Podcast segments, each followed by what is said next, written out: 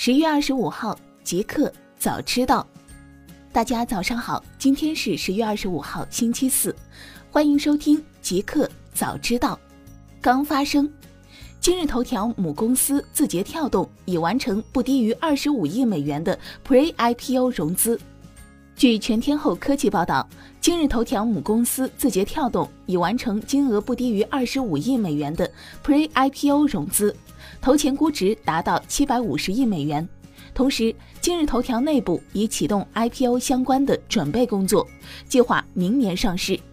字节跳动本轮融资 Pre-IPO 中，软银、春华和 KKR 是领投方，投资方中还包括云峰基金。据报道，云峰基金已代表阿里系投资今日头条，但具体投资金额不详。字节跳动和阿里方面均未对上述信息予以置评。公开资料显示，此前字节跳动共进行过五轮融资，投资方中均未出现 BAT 的身影。传马蜂窝将获腾讯领投新一轮融资，双方均不予置评。据三十六氪昨日报道。马蜂窝在三个月以前开始进行本轮融资，领投方为腾讯，投后估值二十亿美元，高股资本担任融资顾问。马蜂窝与腾讯方面对此均不予置评。实际上，今年八月就有传言称，马蜂窝希望在新一轮融资中筹集三亿美元，估值或达二十至二十五亿美元。近日，马蜂窝陷入数据造假风波。外界认为此事或许会影响其融资和后续的上市进程。大公司，华为否认停止社招，将持续开放招聘。昨日消息，华为日前内部发布了关于落实公司人才供应策略的决议，宣布原则上停止社招，特殊情况除外，不在优秀往届生、关键稀缺人才以及公司专项招聘范围之内的各部门不得发放 offer。特殊情况需经轮值董事长审批。该文由轮值董事长签发。文件显示，公司整体人力缺口和新鲜血液的补充，绝大部分由应届生招聘满足；能力补充由关键稀缺人才招聘满足，其他人才缺口以内部调配为主。华为昨日回应称，将持续开放，面向全球吸收优秀人才，在公司新远景下推进业务不断发展。谷歌因广告点选诈骗拉黑超一百二十五个安卓 App。据外媒昨日报道，有超过一百二十五个安卓应用及网站涉及大规模的广告点击诈骗活动，创造非法的广告营收。谷歌回应称，涉及谷歌广告为主的广告诈骗金额低于一千万美元，并在收到通知后移除了相关应用。并将诈骗应用及网站列为黑名单，以确保广告主不会购买来自此一黑名单的流量。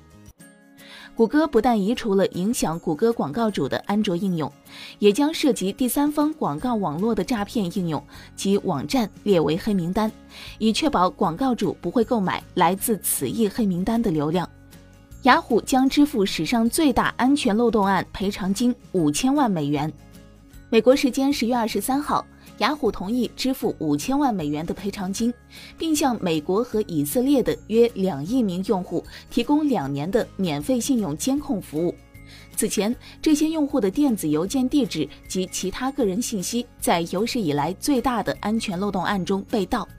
在这桩用户信息被盗案中，约三十亿个雅虎账号被黑客盗取，其中包括与俄罗斯之间存在关联的一些黑客。上述赔偿需在联邦法庭批准周一提交的和解协议后才会生效。相关诉讼案已经持续了两年，原告方要求雅虎为2013年到2014年间发生的数字窃案负责。该公司直到2016年才披露了用户数据被盗的信息。互联网，快手首次透露商业化布局，将发布营销平台。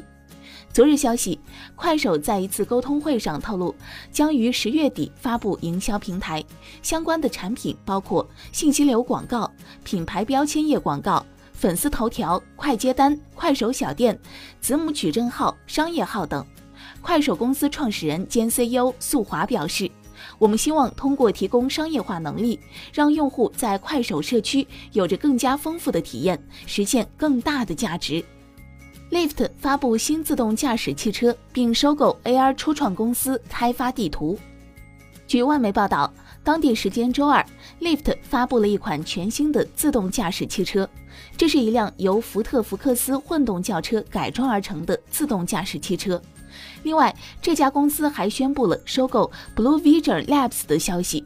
Blue Vision Labs 是伦敦一家增强现实初创公司，其利用计算机视觉技术处理街头图像。这一收购是 Lyft Level Five 自动驾驶部分展开的第一次收购。这家公司则是在去年七月宣布自己的自动驾驶技术。现在，他在加州帕洛阿尔托 Level Five 总部和德国慕尼黑办公室已经拥有三百名工程师和技术人员。眼下，Lyft 的自动驾驶汽车正在加州的公路上测试，但测试仍处于初级阶段。a c u l u s 宣布即日起关闭 a c u l u s Rift 视频服务。昨日 a c u l u s 宣布从即日起关闭其视频应用 a c u l u s Rift Video App 中的电影租赁和购买服务。在 Rift 用户收到的一份电子邮件声明中，Aculus 称他们将对之前在 Aculus Rift Video App 购买过的用户进行补偿，并在十一月二十号之前，用户仍可以观看他们购买过的视频内容。而在这之后，Rift 用户将不再能够通过 Aculus Rift Video 购买或租用电影，但仍然可以继续观看来自其他来源的视频和流媒体，比如 Facebook 三六零。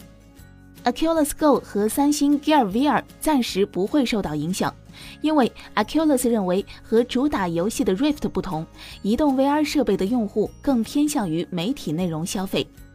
极客出行。苹果申请自动驾驶专利，允许车辆在跑动中共享电池。昨日，苹果公司申请了一项名为 Peloton 的自动驾驶汽车相关专利技术。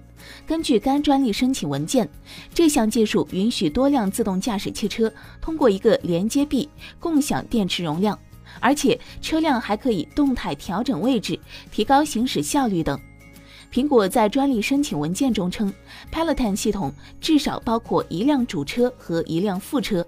主车包含电源管理系统，配备可以伸缩的电源连接臂，可以连接到副车的电池，从而实现电池共享。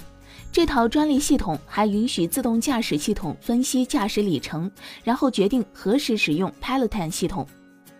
特斯拉将上周发布的新款 Model 3售价提高一千美元。昨日消息，据特斯拉公司网站信息显示，特斯拉已将上周发布的新款 Model 3电动汽车的价格提高了一千美元。这款新车就是中距离版 Model 3，售价为四点五万美元。但如今，特斯拉已将这款新车的价格提高至四点六亿美元。据悉，这款后轮驱动车型配有中等续航电池，可供汽车行驶二百六十英里，比此前推出的价格更高的 Model 3车型续航短五十英里，约合八十公里。新版 Model 3的交付周期为六到十周，如果在年底前交付，消费者就可以享受到美国七千五百美元的税收优惠。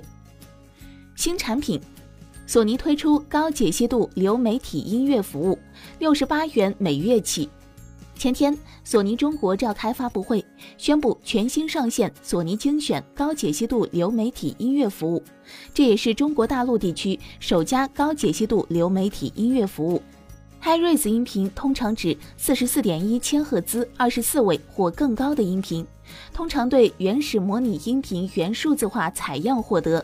其文件可编码的数据最高可达 CD 音频文件的六点五倍。索尼精选设置两种级别会员，其中索尼精选 Plus 会员标准价格为九十九元每月，普通会员标准价格为六十八元每月。一个彩蛋：马斯克推特账号被短暂冻结，目前已经解禁。据国外媒体报道，特斯拉 CEO 埃隆·马斯克的推特账号近日曾被短暂冻结，但目前已经解禁。此前，马斯克也确认自己的推特账号曾被短暂冻结。推特方面目前还未对冻结马斯克账号原因作出回应，但外媒在报道中表示，马斯克的推特账号被短暂冻结，可能与他在推特上发布的一条有关加密货币的推特有关。他曾发布一条“想买些比特币吗”的推特。TechWeb